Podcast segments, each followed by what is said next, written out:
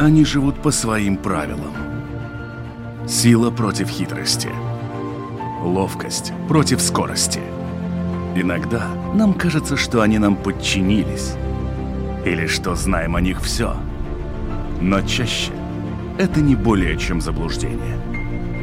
О нас в жизни животных и о них в нашей жизни. В программе «Дикая натура» Они символ доброты, ума и игривости. Люди готовы проделать огромные расстояния, чтобы увидеть невероятные трюки, которые с легкостью способны делать эти создания. Им приписывают целебные способности и часто используют в терапевтических целях. Но у всякой медали есть две стороны. И та, которую мы не видим, не столь блестящая, как та, что нам показывают.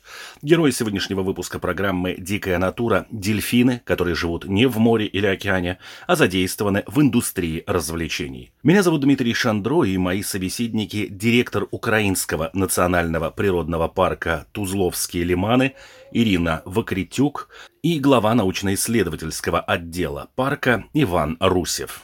Добрый день. Доброе утро, Ирина. Ну вот, э, в принципе, мы планируем сегодня разговаривать о такой сфере развлечения, наверное, хотя, в общем-то, есть и как терапевтическое воздействие, это работа с кентообразными и как в парках различных, где есть такая гордость для очень многих, как касатки, ну, в местах попроще, скажем так, есть в основном это дельфины. И как раз о том, насколько это нас мило, весело и здорово, когда вот они там прыгают через колечки, пинают мячики и так далее, и так далее. Э, ну, наверное, все-таки это все зависит от э, определенных традиций, которые есть и существуют. Люди э, давно пытались как-то развлечь друг друга. Были когда-то давно первые цирковые артисты, которые просто развлекали. Возможно, вы помните, есть э, такое выражение «улыбка Гуимплена», когда детей э, травмировали и делали уродами специально для того, чтобы они нравились публике. Э, это на самом деле все построено на том, что кто-то э, развлекая других, предлагая такие услуги, получал деньги. Э, Все это развивалось, и потом люди научились больше эксплуатировать животных. Э, естественно, для того, чтобы э, показать, и я все-таки думаю, заработать на этом больше денег, делали какие-то, ну, больше рекламы все-таки. И эта реклама касалась как раз э, тех вещей, что э, пытались доказать, что есть какой-то терапевтический эффект, как вы говорите. На самом деле никто не спрашивал дельфина, и э, хочет ли он лечить и хочет ли он э, приносить, скажем так, радость.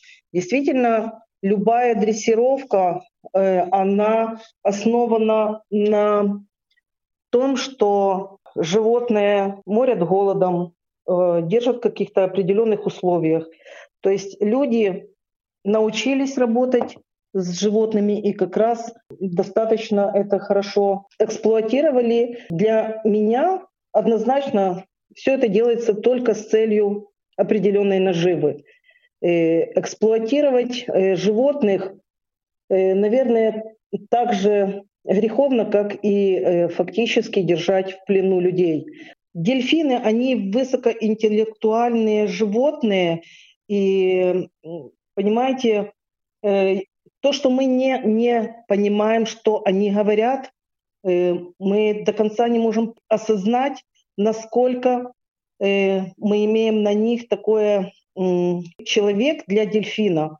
Он, слово «загарбник», украинское очень хорошо э, звучит и правильно. Поэтому, когда э, мы говорим о том, что нужны или не нужны дельфинарии, и есть ли эффект, особенно когда говорят, что есть терапевтический, то, э, то есть они как будто бы э, выступают как э, врачи, и якобы есть какие-то исследования, то я считаю, что эффект терапевтический э, исключительно из-за того, что человек получает эмоциональное удовольствие от общения с животным. Э, мы имеем такой же эффект, когда мы общаемся со своими домашними животными. Если мы их любим, и они приносят нам массу удовольствия. Именно положительные эмоции влияют на человека. И вот в этом весь секрет этого, скажем так, положительного эффекта, оздоровительного. И поверьте, если видеть дельфина э, в природе, э, создать такие условия Э, для того, чтобы люди видели их в природе свободными, э, это намного выше будет тот же терапевтический эффект, чем человек приходит в дельфинарий и э, за достаточно большие деньги проводит сеанс там, плавания с дельфином. Э, э, как, как э, говорят, смотрите, кому это выгодно. Вы посмотрите, какую цену надо заплатить для того, чтобы ты там 10 минут провел там в бассейне с дельфином. Это, опять же, мое глубокое убеждение, все основано на э, финансах. Есть те, которые э, хотят на этом зарабатывать, они научились на этом зарабатывать. И, естественно, все вот эти рассказы что есть какой-то терапевтический эффект, лечебный и так далее и тому подобное. Это все такой маркетинговый ход. Это, это просто реклама на самом деле. Э, и я думаю, что мы все-таки э, живем уже в 21 столетии, мы должны понимать эти вещи, что э, насилие, оно Э, неприемлемо не только по отношению к людям. Насилие к животным это тоже зло, и это тоже грех. То есть мы можем говорить о том, что это такая разновидность эффекта плацебо. Правильно. Но если бы вы видели, например, в природе, если бы у вас была возможность видеть в природе этих уникальных, грациозных, чудесных животных, как они Э, как они плывут, как они сопровождают э, ваш, э, например, то, то средство, на котором вы будете.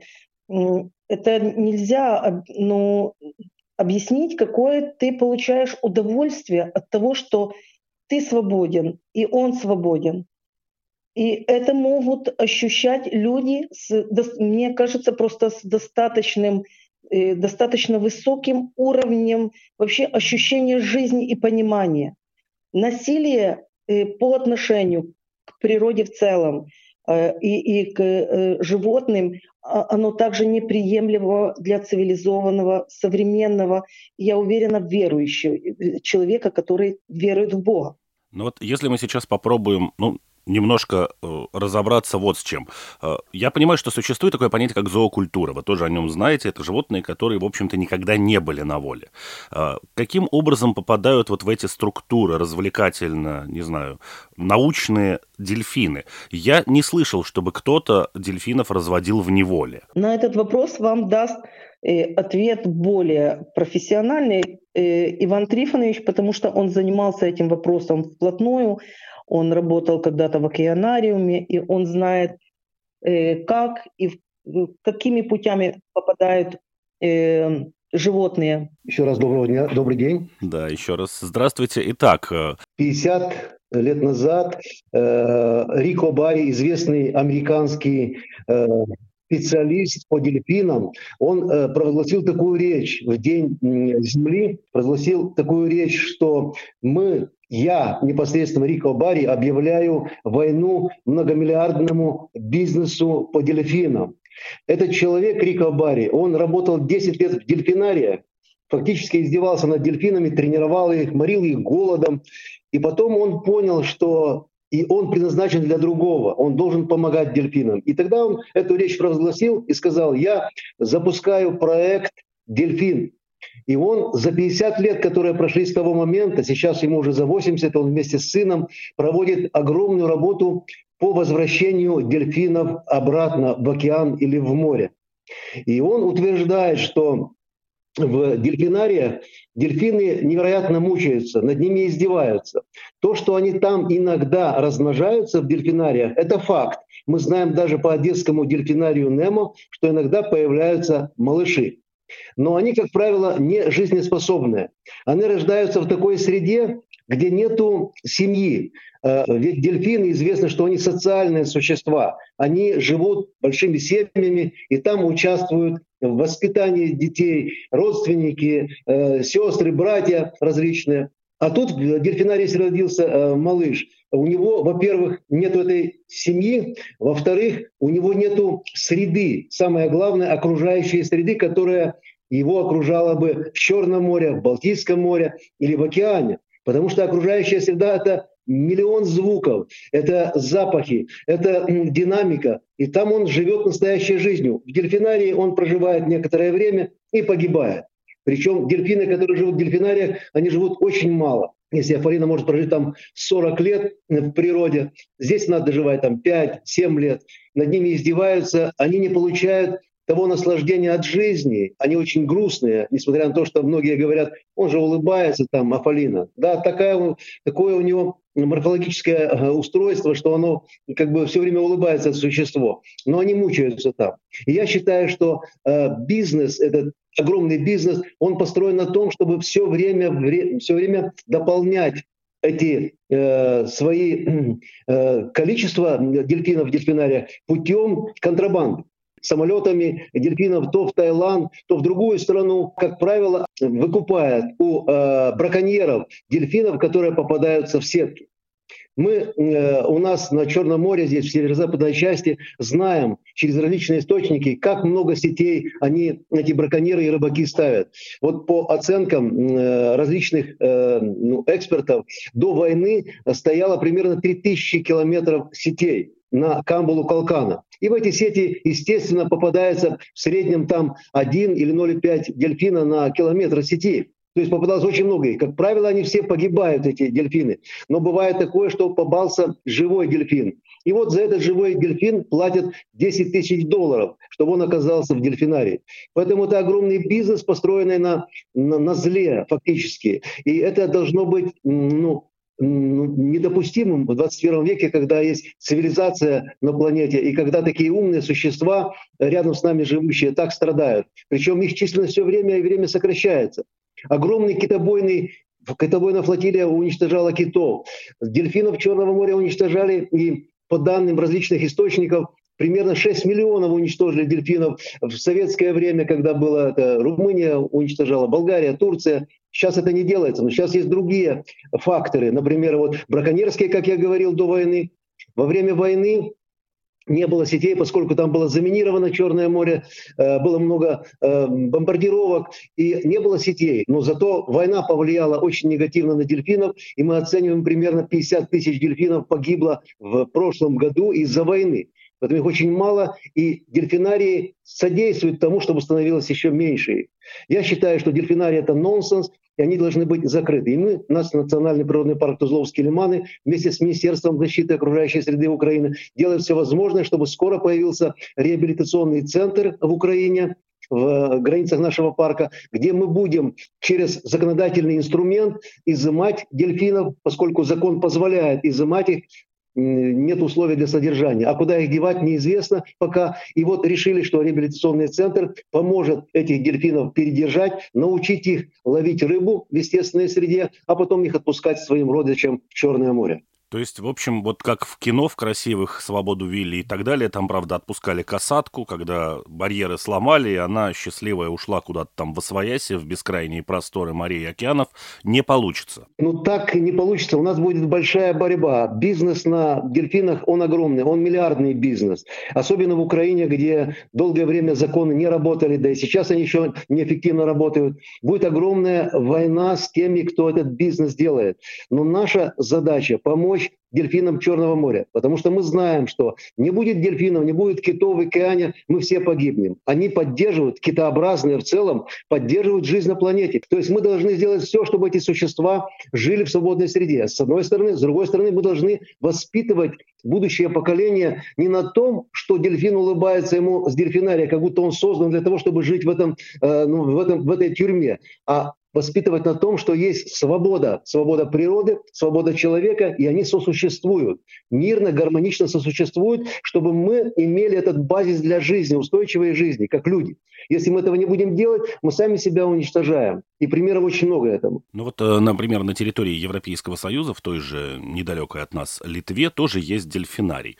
И для того, чтобы дельфинарий появился, нужно соблюсти просто огромное количество правил, каких-то требований и еще чего-то. Возможно ли, что в дельфинарии действительно существует практика ну, хорошего содержания и хорошего отношения к дельфинам и китообразным вообще? Э, в нас в Украине такого нет, поскольку даже в дельфинарии Немо, который находится на берегу Черного моря в Одессе, они не используют морскую воду для содержания. А по нормам это жестко требуется, только морская вода. Говоря о других дельфинариях на материке, там тем более нету морской воды. Второе, параметры тех бассейнов. Нигде не соблюдаются эти параметры. Ну и самое главное для меня как биолога, эти существа социальные, они должны жить семьями. В одиночку это как воруют дельфины из природы, садят его в тюрьму и воспитывают его, чтобы он работал как раб на, на людей. Это, это с точки зрения морали, это нонсенс. И я именно категорически против с этой точки зрения. Условия можно физически где-то и создать, но как ты будешь содержать, как они будут формировать семью? А с другой стороны, дельфин, который обладает невероятной энергией, и 60% своей энергии он тратит на эхолокацию, на ориентацию в пространстве, на поиск рыбы. Здесь он не может в бассейне его применить. Он просто становится тупым. Он отправляет эхосигнал, этот сигнал упирается в бетонную стену, возвращается, разрушает его воспринимающие механизмы. Он становится ну, ненормальным, контуженным дельфином. И это издевательство большое. Поэтому какие бы условия физически они создавались, социальные условия никогда никто не создаст в дельфинариуме, а это противоречит биологии, естеству самих дельфинов.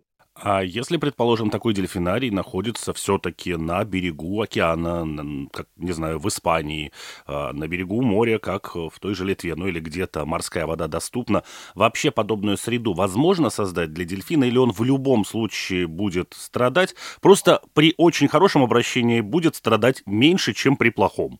Э, мы, например, наш национальный парк подвигает такую идею от реабилитационного центра, где мы будем этих дельфинов, которые содержатся в тюрьмах этих, да, да, дельфинариев, будем на берегу моря содержать в таких больших бассейнах, где будет специальная такая сетка, э, и морская вода будет постоянно, там будет постоянный контакт с дикими дельфинами, где эти э, дельфины, которые жили э, с человеком там сколько-то лет, да, они будут коммуникации строить с дикими дельфинами. Они должны научиться жить по правилам дикой природы, научиться ловить рыбу, потом мы их выпускаем. Просто содержать дельфинов на берегу моря, давать им морскую воду, конечно, можно. Можно создать большой такой бассейн. Но если не будет коммуникации с дикими дельфинами, они будут все-таки ну, ну, ущемлены. С одной стороны, с другой стороны, у них будет, не будет своей семьи. Поэтому, создавая такой дельфинарий на берегу моря, в Испании или э, в прибалтийских странах, то э, Теоретически можно это создавать, но на практике это будет, опять же, страдание дельфинов. Я категорически против таких вариантов. Но вот вы сейчас все время упоминаете о социальном поведении дельфина, о необходимости семьи и о важности контакта с другими дельфинами.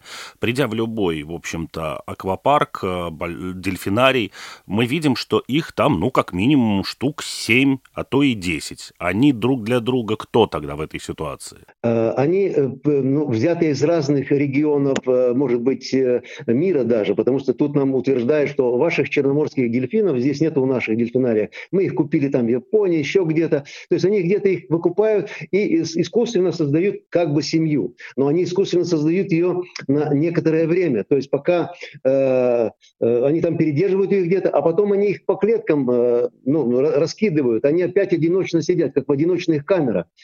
А если даже они собраны вместе, это может, могут быть все самцы, могут быть все самки, а может быть самки и самцы, которые вообще не коммуницируют между собой, поскольку они ну, из разных э, микропопуляций, из разных, э, может быть, разных подвидов даже. И это не семья, это просто искусственно сформированное, ну как в тюрьме, знаете, по клеткам, потом их собирают вместе, вот и живите. Это не то. Они должны естественным путем формировать свою жизнь, свою стаю. Понятно. То есть, в общем-то, грубо говоря, это как рабочий коллектив, только с работы они не уходят. мы все собрались, потому что мы делаем одно дело, но, в общем-то, друг другу мы никто. Вот, согласен полностью с, с такой трактовкой, да, рабочий коллектив, да. А что делать с различными НИИ, которые существуют и в Америке, и в других странах, где дельфины, вроде бы как они живут на территории этих институтов, и с ними там тоже и занимаются, они там и что-то рисуют, и тоже, в общем-то, делают какие-то трюки, которые делают и в тех же дельфинариях, но при этом это делается не на показ, а для того, чтобы изучить этих дельфинов. Вот эту деятельность вы как расцениваете? Да, я знаю, что э, ну, в цивилизованных странах такие э, эксперименты проводятся, но там работают с э, особями, которые не могут уже жить в дикой природе. И мы предполагаем, что вот начиная такую работу по дельфинариям, изымая дельфинов, готовя их к выпуску в дикую природу, часть э, дельфинов будет неспособна и вот этих дельфинов они используют для того, чтобы проводить какие-то эксперименты. Эти дельфины живут себе в условиях ну, а, большого а, аквариума, где их кормят нормальной пищей, и за ними следят и проводят какие-то э, наблюдения, эксперименты. Я с таким могу еще согласиться вариантом, что для человечества мы должны познавать свой окружающий мир, но, как говорится, созидая, не разрушая. Мы не должны разрушать социальную среду дельфинов в природе дикой. А если есть такая возможность использовать некоторые особи для экспериментов, то это в принципе возможно. Вы упоминаете периодически процесс реабилитации, который должен пройти дельфин, прежде чем он окажется уже на воле, если он был изъят из какого-то дельфинария. Насколько длительный этот процесс, насколько он трудоемкий, если вы говорите, что те же бетонные стены, в общем-то, эту эхолокацию изрядно подавляют, если не разрушают полностью? Как вот это все восстанавливать? Каким образом человек может научить дельфина ловить рыбу, если человек сам рыбу периодически поймать не может? Дельфины, которые попали давно в дельфинарии, они становятся очень зависимыми, они становятся в какой-то степени ленивыми, э, и у них действительно меняется вся эта навигационная способность, поскольку акустическая система не работала эффективно. Но с точки зрения понимания механизмы социализации животных, как они, как они быстро э, ну, восстанавливают свои ну, микропопуляции, семьи. И я считаю, что где-то примерно полгода надо дельфину, который из дельфинария уходит, э, прожить в среде рядом с морем, где будет открыта возможность коммуникации. И дельфину за полгода будет достаточно посылать свои сигналы, получать ответ от тех дельфинов, которые рядом живут дикие. И он быстро, поскольку это невероятно умное существо, у него э, размер мозга такой, как человека почти, и э, оно быстро, быстро э, учится. Если даже вот э, в тех же дельфинариях, которые вот смотрят люди, да, и думают, как это вообще возможно? А это возможно за несколько тренировок буквально. Дельфину не дают рыбу кушать, он в голодовке там, и он быстро начинает учиться, что-то надо сделать, потому что мне дадут рыбу. А как научить его ловить рыбу? Просто в тех бассейнах больших возле моря будет запускаться свежая рыба, и его не будут кормить некоторое время, и он будет понимать, что эта рыба э, ну, для того, чтобы он ее кушал. Он будет ее ловить. Инстинкт не пропадает вообще. Он притаивается, этот инстинкт. Инстинкт эхонавигации, инстинкт кормления – это врожденные инстинкты они проявляются, как только проявляется эта возможность. Естественно, в, в, в дельфинариях ему давали только замороженную рыбу, он другую не видел, он не имел других возможностей попробовать. А здесь будет другая альтернатива. Альтернатива, свойственная его генетической программе, тем предковым инстинктам, которые у него заложены. И я думаю, что это вот полгода примерно. Если же Э, дельфины, которые не смогут за полгода э, адаптироваться, там будет такие несколько бассейнов, их будут выпускать, если они не захотят сами уходить, и будут передерживать в зимних бассейнах, чтобы на следующую весну снова запускать такой же процесс. Но один дельфин, выпущенный на волю, это огромное счастье Э, для, в целом для планеты, поскольку это существо уникальное. Все дельфины наши, черноморские, ваши тоже, они находятся в Красной книге Международного союза охраны природы, как редкие исчезающие существа нашей планеты. Поэтому за каждого надо будет бороться. Вы упоминаете выпускание в природу, и вот, например, для людей, которые занимаются не их теологией, а там зоологией, то есть сухопутными животными, э, там есть вопрос очень большой и очень большая проблема с тем, что животные, которые были в тесном контакте с человеком, могут, в общем-то, принести в природу какие-то вирусы и заболевания, к которым природа просто физически не готова, и это может стать просто невероятным злом с точки зрения природы и экосистемы. Э, да, мы знаем, что действительно э, ну, дикие существа, те, которые содержатся в, рядом с человеком, они набираются каких-то микробов, бактерий или вирусов, и, э, может быть, нетипичных для дикой природы там, но э, все будет проявляться тогда э, эти вирусы и бактерии, когда организм будет ослабевать. И если для конкретного э, особи, если мы пускаем, она с этими вирусами, бактериями может уйти в море. Если этот вирус ну, появился у дельфина в на материке, скажем так, да, а потом он попадает в море, то э, если он достаточно агрессивный, и он эволюционировал долгие годы, и вот он попал как-то в дельфина, но не проявил себя, дельфин от этого не умер, то э, он так и пропадет в природной среде, потому что там есть своя защита, свой иммунная система дельфина, здорового дельфина, невероятно сильная.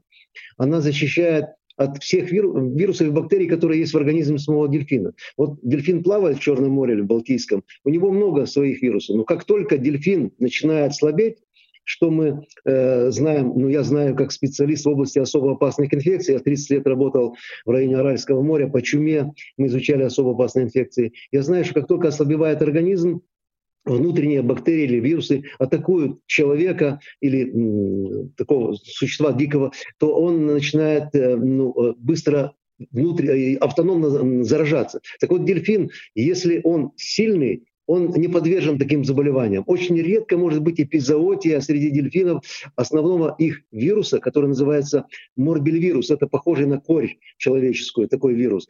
И э, если появится новый какой-то, то он вряд ли закрепится. Но если он закрепится, значит, он достаточно агрессивный, циркулировал давно уже тут в нашей материковой среде. Это такие закономерности. Но если он достаточно агрессивный, то неизбежно он попал бы другими путями в эту среду.